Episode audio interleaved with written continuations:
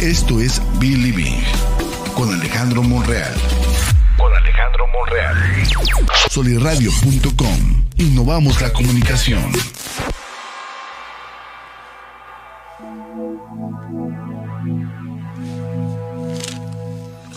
Hola, ¿qué tal? Muy buenos días, bienvenidos nuevamente a Believing. Como cada lunes, yo soy Alejandro Monreal y hoy, como siempre, un tema interesantísimo. Sobre todo hoy que es febrero, mes del amor y la amistad, tenemos pues toda esta racha que les voy a adelantar. Vamos a estar hablando de puro amor, de puro romance, de pura pareja, de pura toxicidad y también de cosas bonitas, ¿no? Y precisamente el tema de hoy pues va muy encaminado a eso. Es un tema que posiblemente eh, va a mover pero bueno, vamos a ir hablando de experiencias personales, de situaciones de la vida cotidiana y muy probablemente cosas que te van a hacer clic, probablemente te dejen pensando, probablemente te hagan enojar. Pero vamos a entrar entonces con la pregunta que, que yo quiero hacerles ahorita a ustedes. ¿Qué es? ¿Qué es lo más importante en una familia? Piénsalo primero así. En una familia te doy cinco segundos para que lo reflexiones, pero casi, casi creo este, que tu primera respuesta va a ser los hijos, en el caso de que haya hijos de por medio. Pero vamos a, permitirnos cuestionar, vamos a sacarnos este, de la cabeza un poquito todas esas este, cuestiones que traemos a lo mejor por añadidura, por costumbre, por cultura, porque así nos lo enseñaron y dejémonos pensar, vámonos más allá. Y precisamente yo tenía aquí anotado que podríamos pensar que son los hijos, pero no confundamos lo más importante o los más importantes con los más vulnerables, ¿sí? En este entendido de que no es lo mismo lo urgente que lo importante. Y tampoco quiero aquí yo sonar al apologista del mal, ¿no? Como luego llamaban al, marqués de Sade. No, no, no, no vengo a corromper a la sociedad, no vendo, no, no vengo, perdón, a promover antivalores ni tampoco irresponsabilidades. Simplemente démonos permiso, sentémonos un rato, escuchemos, pero sobre todo también, no nada más escuchemos, opinen, avienten sus dudas, avienten sus preguntas, porque esto va a estar más rico, de lo que se imaginan. Saludos a Liliana Ramírez que ya nos está sintonizando ahorita, nos deja su primer comentario. Atrévete, anímate con, tus preguntas Liliana, le mandamos un abrazo y no olvides ayudarnos a compartir el contenido. ¿Sí? Como les decía hace ratito, no pretendo justificar ningún, pero ningún acto irresponsable, tampoco las omisiones, pero ¿qué sucede cuando son los hijos quienes les dan sentido al matrimonio. Sí, y precisamente hace, hace unos días compartíamos en redes esta frase a cargo de, de, Toño Miranda, una frase que decía este, más o menos así, no la recuerdo exactamente, pero cuando la mujer decide quedarse en el matrimonio por sus hijos, ¿sí? Y esto es algo muy común en las familias mexicanas, tanto hombres como mujeres justifican su decisión de permanecer con base en los hijos. Pero ¿qué sucederá si cuando esos hijos, en el hipotético caso, ¿verdad? Que se dieran cuenta de que ellos fueran la razón. Y sobre todo, que vivieran a lo mejor ese calvario de manera indirecta de ver a sus papás infelices, de ver a sus papás discutir y que en un momento ya no solamente lo supongan, sino que sea la mamá o el papá el que les diga, es que por ti me quedé. Y dices, no, pues qué desgraciado me estás haciendo. ¿Sí? Pues bueno, el título de hoy es ¿Cómo ser padres sin dejar de ser pareja? Y este debo agradecerle este, a Mari Márquez, a mi hermana postiza, por haberme dado la idea, porque ella me sugería cómo ser padres de un niño con alguna discapacidad sin perder la relación en el proceso. Y bueno, aquí aprovecho para comentar que tuve la oportunidad de trabajar, de compartir espacio profesional con Mari Márquez este, en una institución, en una ONG que todavía existe, se llama Ver Contigo Hace. Ahí tuve la oportunidad de trabajar con personas con ceguera y discapacidad visual, muy de cerca con los usuarios, es decir, los niños, y muy de cerca también con sus familias, sus papás, sus mamás, y pude darme cuenta de la dinámica tan común este, que vive sobre todo la pareja. Sí, la atención está muy centrada en los niños que en este caso pues este, padecían una discapacidad visual. Y bueno, y la cuestión de padecer ahorita la, vamos a aclarar un poquito porque precisamente eso es lo que genera malentendidos, ¿sí? Le quitamos este... Mm, mm, pues como quien dice mm, Funcionalidad, ahorita explicamos esa cuestión de la funcionalidad un poquito, porque sí es importante. Y lo que queremos es dejar más claro el, asunto y que quede la menor duda posible. Nos manda acá saludos Marco Mena, un abrazote Marco. Este sí, ya nos dimos cuenta, somos vecinos, ahí estamos a un lado. Y bueno, sí, gracias, gracias por sus comentarios. Igual, plantea tu duda, eh, hermano, no te quedes. Y si tienes algo que aportar, adelante.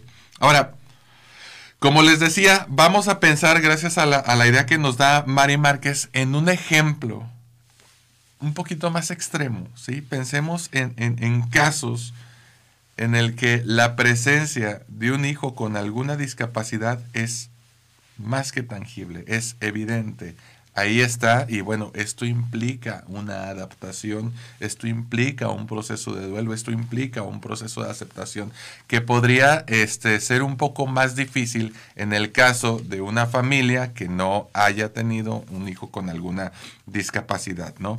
Pero bueno, les hablaba yo de mi experiencia en esta institución, en esta ONG llamada Ver Contigo, y bueno, atendíamos usuarios desde meses, o sea, desde el primer mes, segundo, tercer mes más o menos, hasta usuarios ya mayores de edad. Recuerdo bien, creo que la persona este, más grande que me tocó atender andaba rondando por ahí los 55, 60 años más o menos. Ah, no, no se crean. Ya recordé una persona arriba de los 65.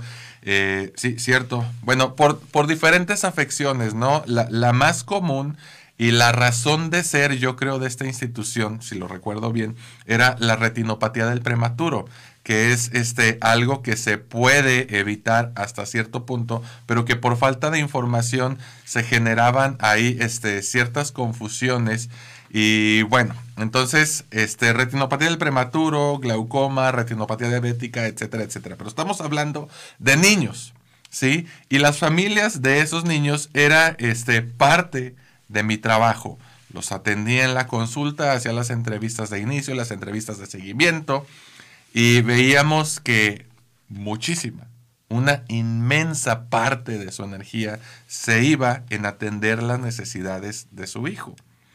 Sí, que en este caso, muy probablemente los casos más, comunes de, este, de, usuarios de 1 a 3 meses de edad, este, y, todos los menores de edad, pues en general, iban por casos de retinopatía del prematuro.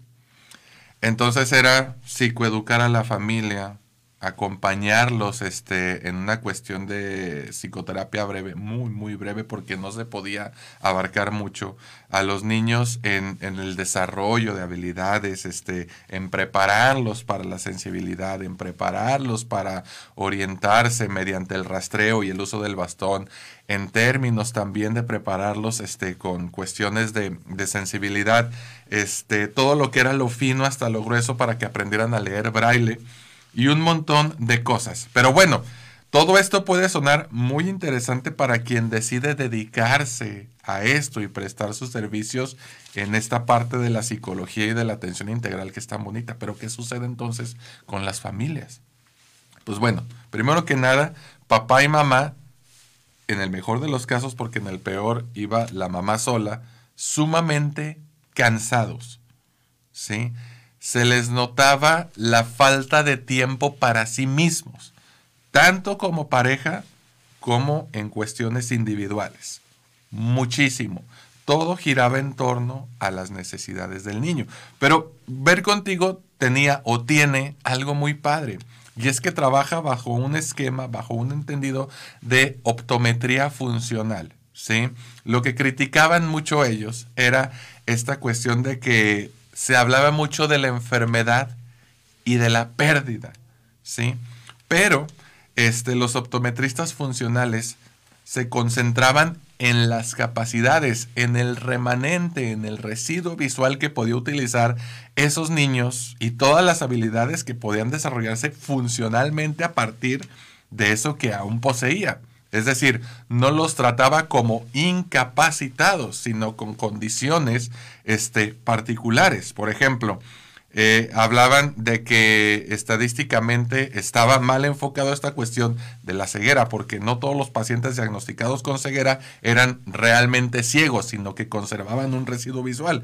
Podían orientarse a partir de luces y sombras, y eso era ya algo a partir de lo que podíamos desarrollar todavía más funcionalidad. Entonces, hablábamos de desarrollar autonomía se les acompañaba a los papás, pero también se les enseñaba a que tienen que dejar que su hijo con esa capacidad que aún posee, puede ser funcional hasta cierto nivel.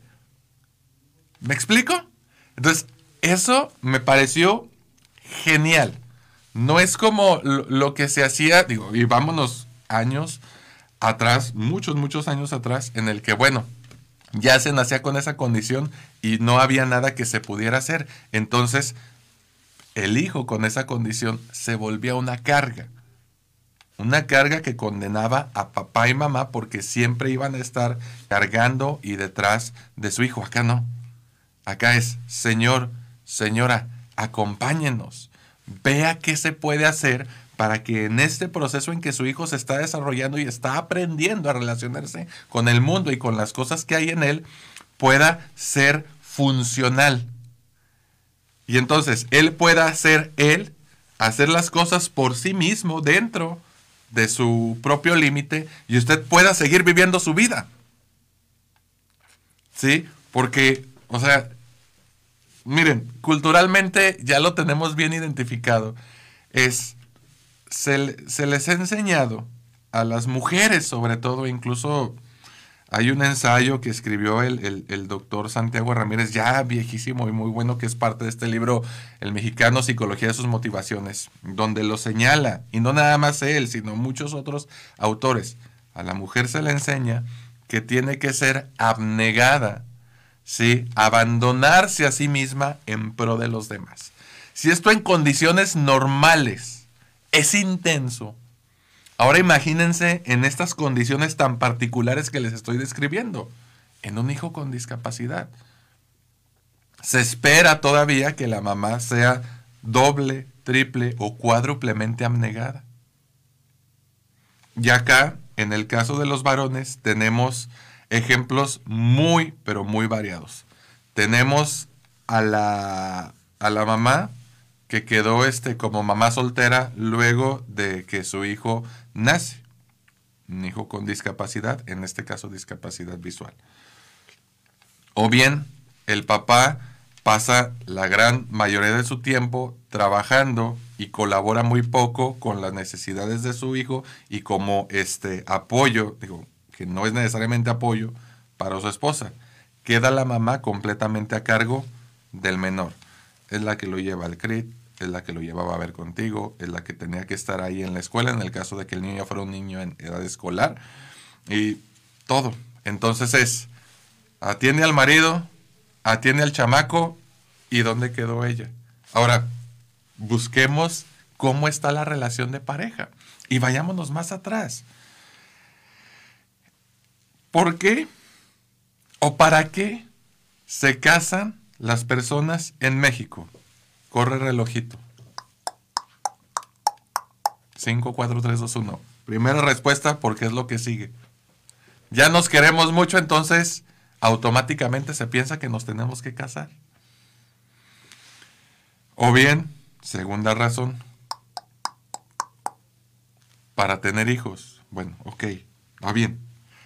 Si la razón de matrimoniarse es ser papás, hagan de cuenta que con ese objetivo de ser papás le dan en la torre al objetivo de la relación. Porque ¿qué pasa entonces si no pueden ser papás? obvia. ¿Qué pasa entonces si lo que ustedes imaginaban que era ser padres, que siempre es así, no resulta como esperaban? Porque luego tendemos a hacer estas idealizaciones, ¿no? Y repito, estoy hablando de condiciones normales. Ahora, ¿qué sucede cuando ese deseo traspasa, traspasa completamente lo esperado? Entonces hagan de cuenta que el objetivo se vino a romper. Nos dice Lolis, para tener hijos. Bueno, ya, ya lo comentamos. Gracias Lolis, qué bueno que estás participando. Saludos, saludos a, Cristian de la Fuente, que nos manda siempre sus saludos 2022. Entonces, esas son unas de las principales razones. ¿Por qué es lo que sigue? O para ser papás o a veces hasta porque las familias, es decir, los papás del novio y los papás de la novia les dijeron que ya se tenían que casar porque salieron embarazados. Pero realmente, muy poco se conoce del motivo para matrimoniarse de la pareja como tal. Es decir, no mames, tengo un proyecto bien chingón y lo quiero compartir contigo. No me hace falta nada más que un partner que quiera jalar hacia el mismo lado que yo. ¿Cuál es ese proyecto? Pues puede ser comprar una casa más chingona, pues puede ser a lo mejor hasta levantar una empresa, no lo recomiendo tanto, pero hay parejas que funcionan muy bien como socios, este, viajar o simplemente pues sentarse a ver Netflix juntos y engordar, ¿no? No se crean, no, no estoy justificando la engorda, pero sí tiene que ser un objetivo del cual se beneficien ambos. Es decir, me casé porque soy feliz y quiero compartir mi felicidad con esa otra persona. Y esa otra persona también es feliz porque quiere, y quiere compartir perdón, su felicidad conmigo. Entonces, ya me está diciendo de entrada que su responsabilidad, eh, perdón, que su felicidad es responsabilidad de él o de ella, que nada más quiere compartirla conmigo y que si las cosas salen mal y yo me pongo triste, no le voy a echar la culpa al otro. ¿Me explico? No estoy diciendo que no vaya a haber malos momentos, claro que los va a haber. Pero si tuvieran en mente esto, hagan de cuenta que se evitarían un montón de problemas. Porque luego, este, sucede que nacen los hijos y como dice la canción esta de Intocable, ¿no? Se acabó el amor. Y entonces, mamá tradicionalmente se espera quedó a cargo de los hijos. Papá, tradicionalmente se espera, va a jalar. Y entonces se vuelven en una ama de casa y en un proveedor. Y la pareja quedó, como decían en el barrio, la mandaron a la ñonga. Olvidados, abandonados. Por eso es que no se encuentra esa satisfacción en el matrimonio, porque la razón de ser del matrimonio se volvieron los hijos. Y entonces a los papás les cuesta trabajo aceptar, les cuesta trabajo incluso reconocer, como bien lo dice este Anaí Contreras, ¿no? Que están hasta la madre. Y se vale decir que están hasta la madre. Nada más que luego viene este sentimiento de culpa y esta incapacidad para comunicarse. Se vale decir, porque a veces también los hijos caen gordos y desesperan. Pero eso no significa que no se les ame. Una cosa es una cosa y otra cosa es otra cosa. Pero bueno, vayamos a explicar ahora lo siguiente. Hay, este, si tú eres estudiante de psicología o te interesa estudiarla o ya la estudiaste y te saliste, te arrepentas, no te crees. Este, algo que nos enseñan mucho en la carrera son los ciclos, los ciclos vitales, sobre todo el ciclo vital de la familia. Pero fíjate, este, el ciclo vital de la familia se nos enseña antes que el ciclo vital de la pareja. Aunque sabemos que en cuestiones de desarrollo primero va la pareja y luego va la familia. Pero primero se habla del ciclo vital de la familia. Fíjate cuán valorada está la familia en nuestra cultura mexicana. La familia es primordial y ¿no? se publican frases, ¿no? La familia lo es todo, la familia esto, la familia el otro, que no me falte mi madrecita. Este, no importa si no tengo pareja el 14 de febrero, con que el Día de las Madres tenga... Qué bueno, qué bueno, pero fíjate el lugar que ocupa la familia con respecto a las demás áreas que también son importantes. La individualidad, hasta allá atrás, como huevo de perro hasta atrás. Sí, es. Y la familia está acá al frente de todo, ¿no? Es la cara de la sociedad mexicana. Y es cierto, está bien. O sea, si entendemos la familia como unidad básica, fundamental de la sociedad, está perfecto. Pero sin individuos no hay parejas.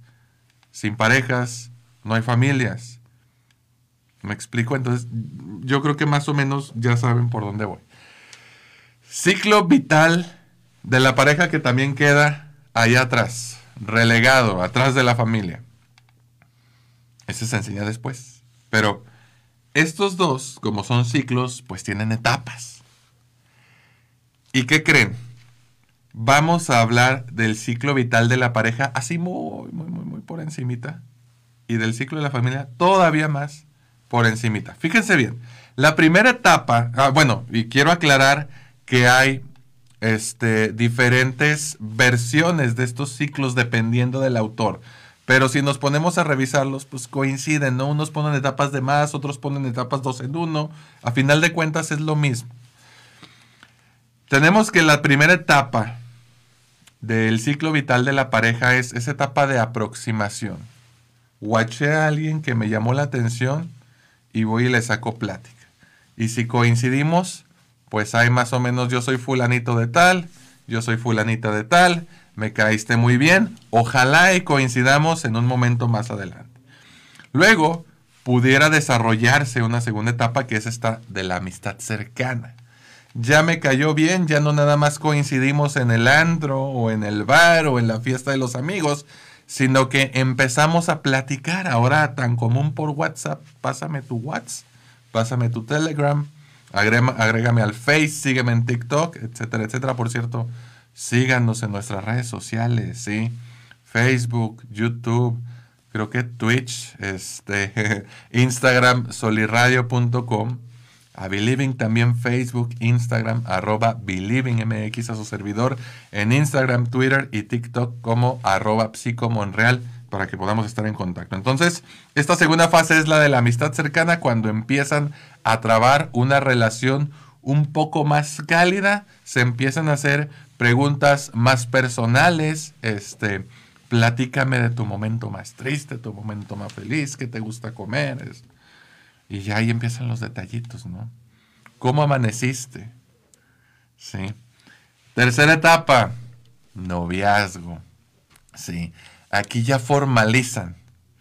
Ya no son este, amigobios, ya son novios en el amplio sentido de la palabra ya no es mi crush, es mi novia. Entonces ahí es donde se empiezan a hacer estos tratos implícitos, inconscientes de, este, mm, ay, fidelidad. Yo nada más con él, yo nada más con ella y punto. No dejamos que se meta nadie a la relación. Nos dice la licenciada Jessica Casillas. Un abrazote, a ver cuándo nos vemos nuevamente, por cierto. Excelente tema, Lick. Tema muy necesario y poco conocido. Gracias. Por eso cuando los hijos se van, los padres no saben qué hacer con su vida, les cuesta encontrarse con ellos mismos como ser individual y como pareja. Muchas gracias Lolis, así es totalmente de acuerdo contigo. Eh, nos dice Cristian, sin individuos no hay parejas, sin parejas no hay familias, totalmente de acuerdo. Gracias Cristian, un abrazote. Coincido con Lolis Cuevas, dice Jessica, saludos a Julie Rosas que nos está viendo. Un abrazo, gracias por estar al pendiente y por participar. Entonces, bueno, hablábamos del noviazgo y tenemos donde ya se genera esta exclusividad. Yo estoy con ella, ella está conmigo, no estoy con otra, ella no está con otro, o al menos eso suponemos, ¿no? Si no nos sale acá algo arriba, que luego hasta hay una canción. Etapa número cuatro, unión.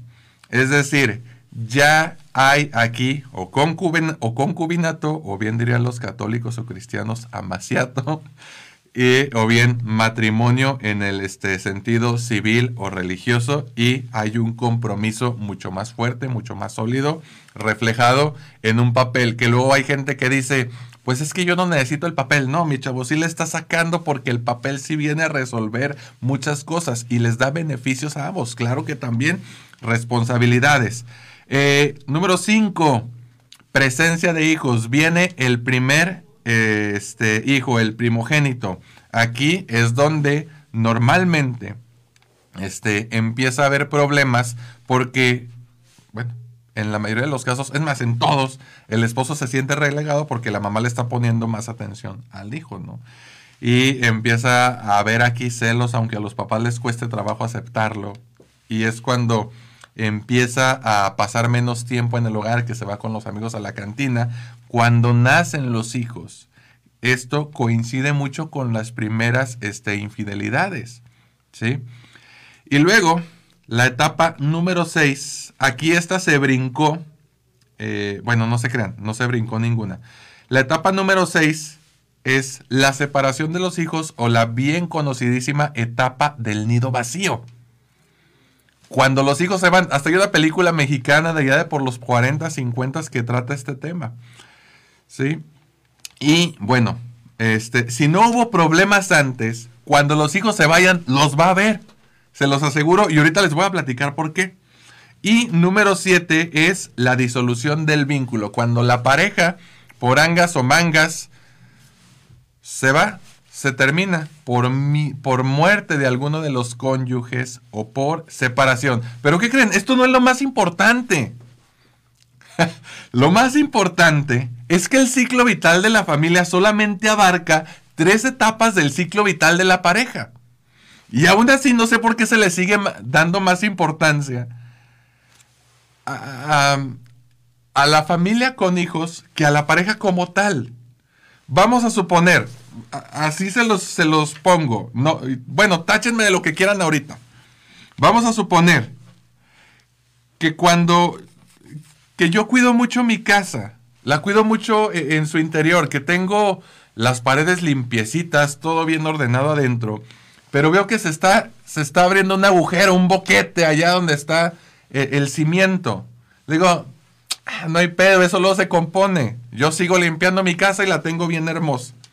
Estoy descuidando el cimiento. Debería preocuparme más que se está abriendo un boquete allá afuera, en el pilar de la casa, no porque lo de adentro no sea importante, sino porque lo de afuera es lo que le da soporte.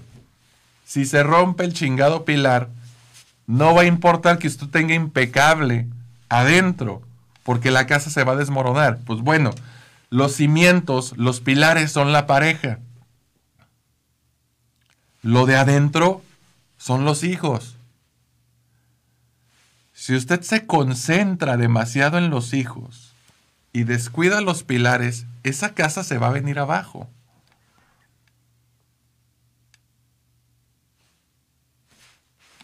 Yo nomás digo, ¿no suena más o menos lógico? Pero nos han enseñado que no, no importa si ustedes están partiendo la madre, concéntrese en los hijos. Que los hijos eh, sientan que tienen a su familia. Lo importante es estar unidos a pesar de los chingazos. Eso es lo que se privilegia, ¿eh? No me dejará mentir. ¿Les suena a los que nos están escuchando? A ver, nos dice, te encargo película reciente cuando los hijos regresan, la puedes ver en YouTube. Ok, gracias por la recomendación. Maestra Jessica Casillas, otra vez un abrazote, un amor de persona. Este, cuando los hijos regresan. Ah, bueno, y, ahorita que lo menciona, esto de los hijos regresan, por eso es que a veces, dice, el hijo ya se va a independizar. Ah, no, pero se peleó con la novia y ahí viene con los papás. Entonces los papás bien contentos. Porque cuando se fue el último hijo, estaban como perros y gatos. Viene el hijo a darle equilibrio. ¿Por qué? Porque la pareja no sabe por qué diablos están juntos. Entonces, esta etapa del nido vacío por eso es tan difícil. Ya se jubiló el marido, ya se jubiló la señora. Ya pasan más tiempo juntos y no saben qué hacer con ese tiempo más que pelear. Por eso es que luego le dicen a los, a los hijos, ¿y cuándo me vas a traer a los nietos? Porque yo ya quiero nietos. No, señora, lo que quiere es evitar el contacto con su esposo. Deje que los hijos vayan y hagan su desmadre solos. Si usted quiere, puede pasar tiempo chingón con su pareja. O bien se puede separar, digo, nada los obliga a estar juntos. Pero luego creen que se tienen que quedar juntos y empiezan a destruirse es que esta pinche vieja loca, es que aquel cabrón que no entiende que ya me tiene hasta la madre. No digo que no deba haber discusiones, pero se vuelven el pan de cada día. Nos dice Azucena Soto, totalmente de acuerdo con usted, cuando hay estabilidad en el matrimonio, hay hijos felices y estables. Claro, gracias Azucena, un abrazote también, exalumna. Pues sí, yo diría, ¿verdad?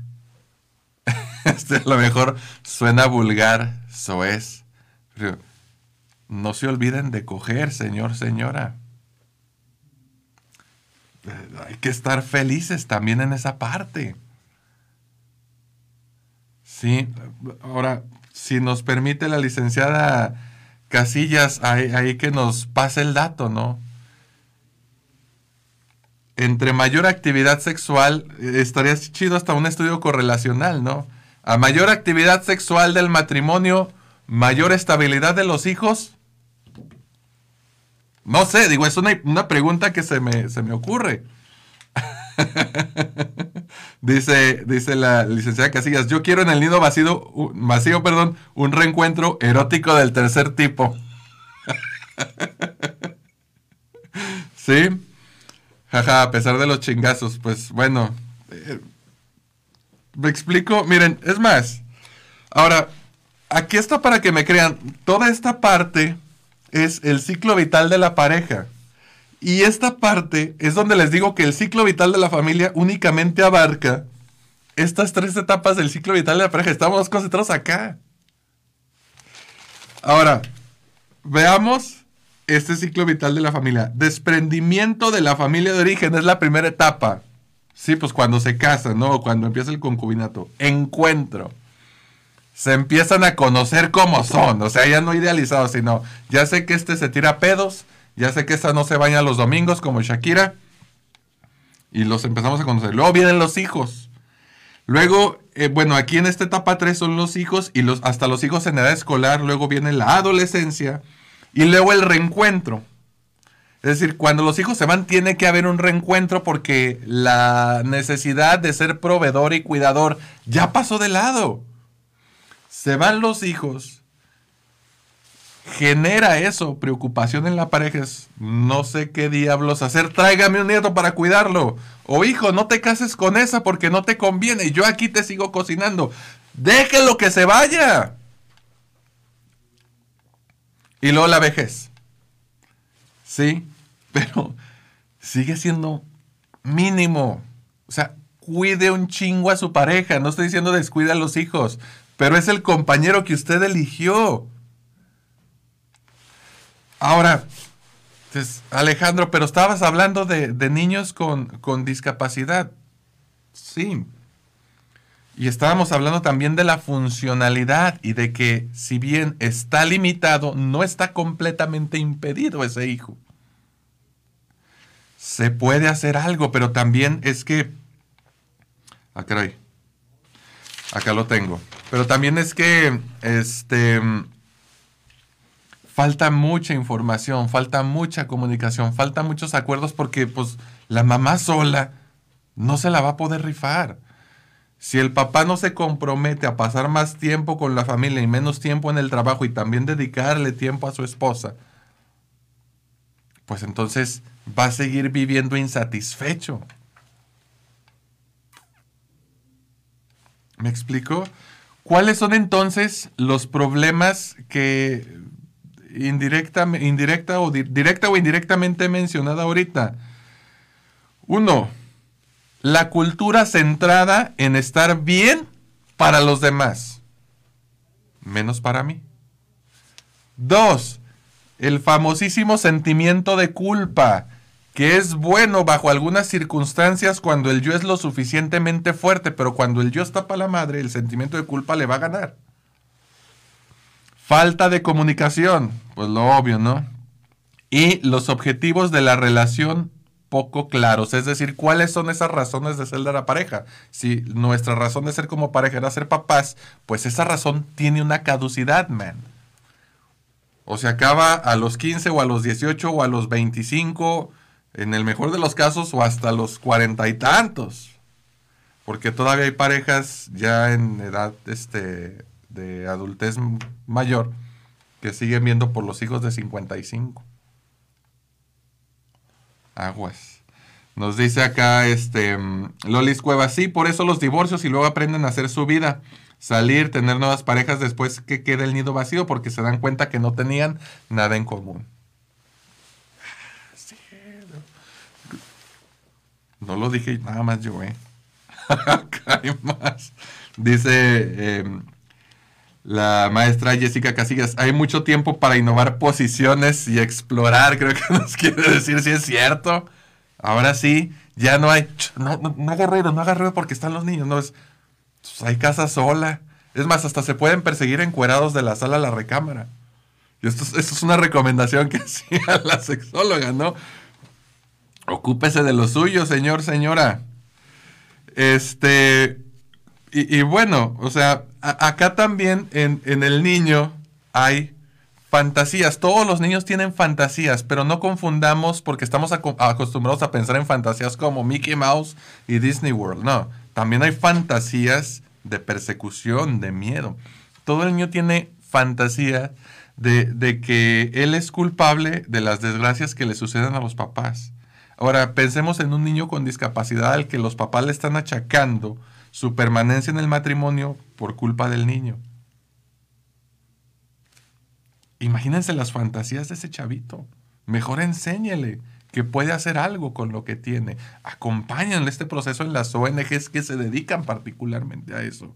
Y también puede haber resentimiento de los hermanos que no posean alguna discapacidad porque toda la atención está centrada en el hermano que la padece. ¿Me explico? ¿Cuáles son este, las soluciones? Lo que siempre les he dicho, la tradicionalísima psicoterapia, que es de mucha ayuda y en este caso sería de suma utilidad la terapia de pareja, antes que la terapia de familia. ¿Sí? La psicoeducación. Aquí sí pueden ir como familia, pero no es tan desgastante la psicoeducación como lo es la psicoterapia y el acompañamiento multidisciplinario, es decir, donde coinciden los médicos, los psicólogos, los fisioterapeutas, los optometristas, los oftalmólogos, los trabajadores sociales, quienes les van a acompañar en todo este proceso. Y este tiene que estar centrado en la funcionalidad para que el hijo pueda ganar independencia sin que la pareja caiga en el descuido. Eh, ¿Qué puede hacer el niño es decir, los hijos con lo que tienen. Céntrese en eso, porque también a veces tenemos hijos que no padecen ninguna discapacidad y los inutilizamos nosotros mismos. Cuidado, mucho cuidado con eso. Y aquí la pregunta con la que quiero cerrar, que es muy difícil responder, pero por lo mismo eso nos tiene que hacer pensar en otra cosa. ¿Qué chingados es un buen padre? ¿Qué es una buena madre? A veces ni siquiera nosotros lo entendemos y nos castigamos con eso hay que definir qué es ser una mamá eficiente, una mamá eficaz, un papá eficiente, un papá eficaz. Hay un objetivo muy claro, echarlos a volar. Si su hijo nació con alas, ¿a poco le va a decir no vueles porque los humanos no vuelan? Vuela. Aprovecha eso que tienes. Ahora, si hablo mejor el hijo nace con discapacidad visual, nadie dice que no puedan ser funcionales tienen sus medios, tienen sus métodos, sueñan incluso, aunque no ven. Pero bueno, regreso a la pregunta que es un buen padre. No nos torturemos con algo que ni siquiera podemos definir.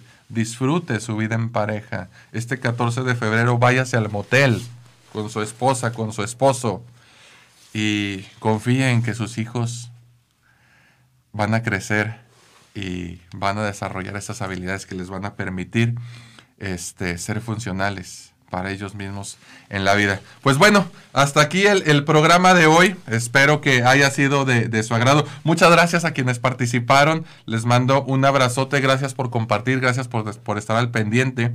Y no se les olvide que estamos aquí todos los lunes a partir de las 11 de la mañana en esta que es la casa del podcast en la laguna-soliradio.com. Yo soy Alejandro Monreal y esto es Believing. Cuídense mucho. Hasta luego.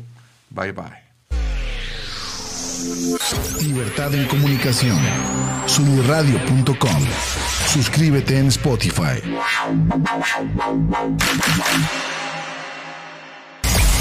Emisión de vanguardia.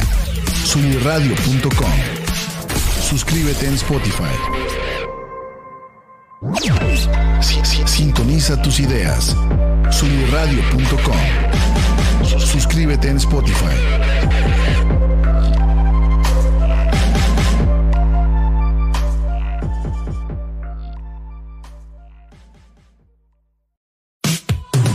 Soy Ani Aguirre y te quiero invitar a que escuches Martecitos, todos los martes a las 11 de la mañana en vivo por soliradio.com, por soliradio.com, donde ponemos sobre la mesa historias inspiradoras, temas que nos inquietan y nos gustan, como en cualquier buena reunión de amigos. Tómate un café y acompáñanos. Entra a soliradio.com y conócenos. Suscríbete en Spotify.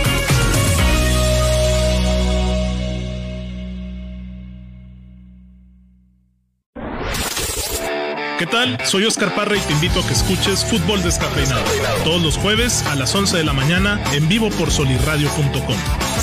Trataremos la actualidad del fútbol mexicano e internacional, eso sí, sin análisis engorrosos ni aburridos. Recuerda, el fútbol sin cafeína sabe mejor. Fútbol descafeinado. Entra a solirradio.com y conócenos. Suscríbete en Spotify.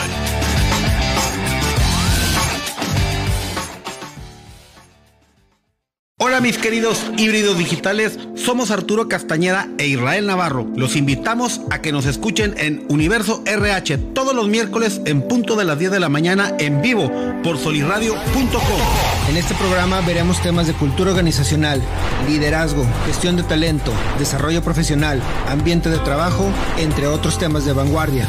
En Universo RH resaltamos la importancia del factor humano en todos los ámbitos. Los esperamos. Entra a solirradio.com y conócenos. Suscríbete en Spotify. Conócenos. Suscríbete.